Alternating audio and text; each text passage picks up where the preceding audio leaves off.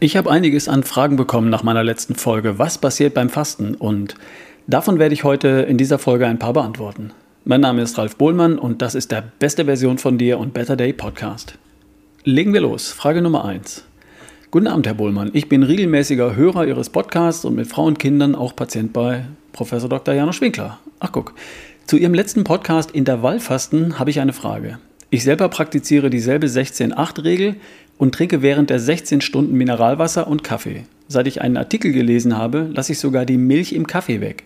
Unterbricht Milch die Phasen des Intervallfastens? Viele Grüße, einen schönen Abend und danke für Ihre Antwort. Ich habe wie folgt geantwortet.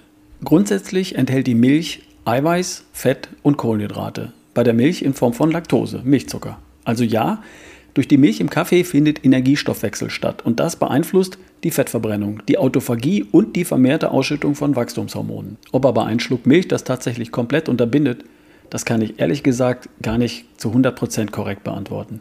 Ich denke, mit Milch im Kaffee würden Ihnen die Vorteile von 16.8 zumindest teilweise entgehen. Ich würde die Milch weglassen, so wie Sie es ja bereits tun. Ihnen ein schönes Wochenende, Ralf Bohlmann. Also, beim 16-8-Fasten laufen ja unterschiedliche Prozesse ab und drei davon sind für uns von Interesse. Erstens die Fettverbrennung, zweitens die Autophagie, Proteinschrott in den Zellen wird recycelt und drittens die vermehrte Ausschüttung von Wachstumshormonen. Milch liefert Eiweiß, Kohlenhydrate und Fett. Laut Google 4,7 Gramm Kohlenhydrate, 3,5 Gramm Fett und 3,4 Gramm Eiweiß, mehr oder weniger. Also mehr Kohlenhydrate als Eiweiß und mehr Kohlenhydrate als Fett.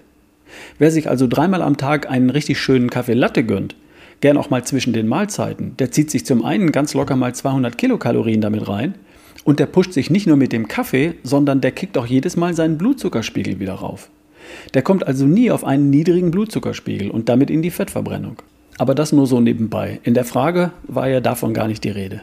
Ich vermute, dass ein paar Tropfen Milch in einem Kaffee am Vormittag nicht die Mühen von 16 Stunden Fasten zunichte machen. Grundsätzlich hat Milch das Potenzial, alle drei Vorteile des Fastens zu verhindern die Fettverbrennung durch den Milchzucker, die Autophagie durch das Eiweiß und die vermehrte Ausschüttung von Wachstumshormonen wiederum durch Fett und Milchzucker. Und jetzt macht die Dosis den Unterschied. Wie viel genau den Unterschied macht, das wird dir niemand sagen können. Hängt von dir ab. Es macht natürlich einen Unterschied, ob du eher vom Typ Vitali Klitschko bist, 2 Meter groß, 112 Kilo schwer, oder eher vom Typ Ursula von der Leyen mit 1,66 Meter und 56 Kilogramm. Wer auf der sicheren Seite bleiben will, der gewöhnt sich daran, einen guten Kaffee schwarz zu genießen. Und die nächste Frage kommt aus der Nähe von Wien, aus Korneuburg, von einem lieben Freund. Er fragt, Ralf, darf ich dich mit Detailfragen belästigen?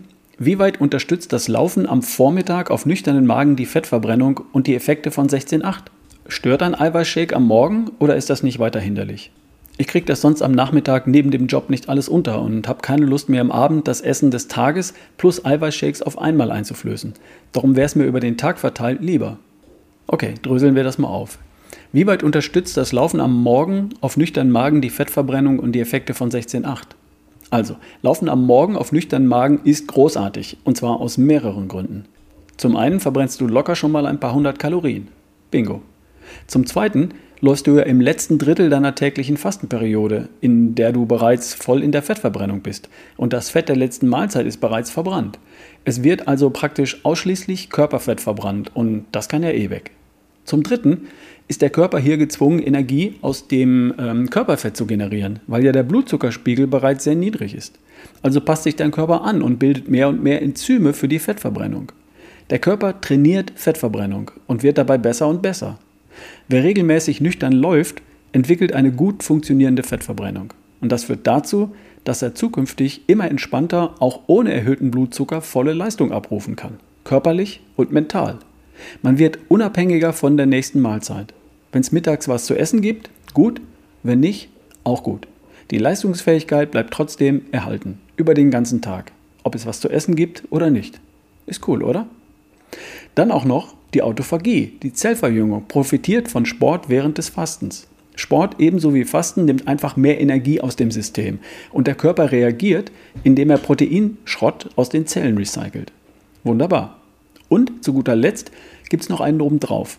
Wer am Vormittag gegen Ende der täglichen Fastenperiode Sport treibt, also läuft oder auch Krafttraining macht, der wird mit besonders viel Wachstumshormon belohnt. Das Jungbrunnenhormon, das der Körper ausschüttet in Tiefschlafphasen und auch in Fastenphasen, dann, wenn die Energie aus der letzten Mahlzeit verbrannt ist. Um es kurz zu sagen, Laufen, Krafttraining, Sport allgemein steigert alle Effekte des Fastens. Mit Sport plus Fasten erreichst du noch mehr als mit Fasten allein. Jetzt kommt das Und. Wer nämlich mit dem Verzicht auf Nahrung über beispielsweise 16 Stunden schon genug zu tun hat und schon damit nur schwerlich oder gar nicht zurechtkommt, der sollte auch nicht noch genau in dieser Zeit Sport machen. Probier aus, ob das für dich klappt. Wenn ja, prima. Wenn es dir wirklich schwer fällt, dann treib Sport vielleicht besser während der acht Stunden, in denen du isst. Zwischen den beiden Mahlzeiten vielleicht. Das musst du ausprobieren. Ich mache beides. Manchmal laufe ich vor der ersten Mahlzeit ein Stück und ich mache auch am Nachmittag vor dem Abendessen Sport, wie es gerade so passt. Der zweite Teil der Frage lautete, stört ein Eiweißshake am Morgen oder ist das nicht weiter hinderlich? Ich kriege das ja sonst am Nachmittag neben dem Job nicht alles unter und habe keine Lust mehr am Abend des Essen, das Essen des Tages plus Eiweißshakes auf einmal einzuflößen. Drum wäre es mir über den Tag verteilt lieber. Das kann ich nachvollziehen. Wer nur mittags und abends isst und am Mittag auf der Arbeit ist, der wird Schwierigkeiten haben, auf gesunde Art alle Kalorien des Tages inklusive 2 Gramm Eiweiß pro Kilogramm Körpergewicht pro Tag überhaupt in sich reinzukriegen. Ich verbrenne beispielsweise am Tag zwischen 2400 und 2900 Kilokalorien. Und ich möchte gern 150 Gramm Eiweiß pro Tag zu mir nehmen.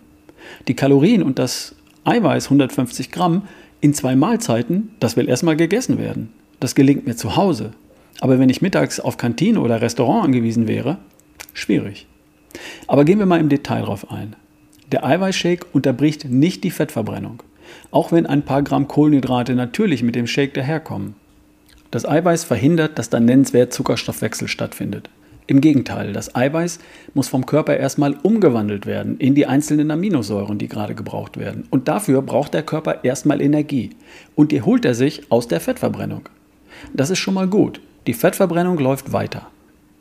Die Autophagie hingegen, die Zellverjüngung durch Proteinrecycling in den Zellen, da bin ich mir nicht sicher, ob die ungehindert weiterläuft. Eiweiß steht ja zur Verfügung. Warum sollen die Zellen dann im Mülleimer nach Eiweiß suchen, wenn der Shake reichlich mitbringt? Ich muss ehrlich sein, ich kann die Frage nicht korrekt beantworten. Meine Vermutung ist, dass die Autophagie vom Proteinshake beeinflusst wird. Und ich vermute auch, dass die Ausschüttung von Wachstumshormonen beeinflusst wird. Also, was könnte man tun? Entweder man nimmt einfach den Shake am Vormittag und nimmt aber zumindest die Fettverbrennung mit bis zum Ende der 16-stündigen Fastenperiode. Und man hofft darauf, dass trotzdem Autophagie und Wachstumshormone passieren, zumindest teilweise. Oder man schaut mal, ob man die Mahlzeiten nicht vertauschen kann. Ein üppiges Frühstück und ein üppiges Mittagessen und dafür dann kein Abendessen mehr. Es mag Menschen geben, bei denen das besser funktioniert. Dritte Möglichkeit. Man fastet 5 zu 2 anstatt 16 zu 8. Fünf Tage normal essen, mit drei Mahlzeiten am Tag und zwei Tage ganz ohne Nahrung.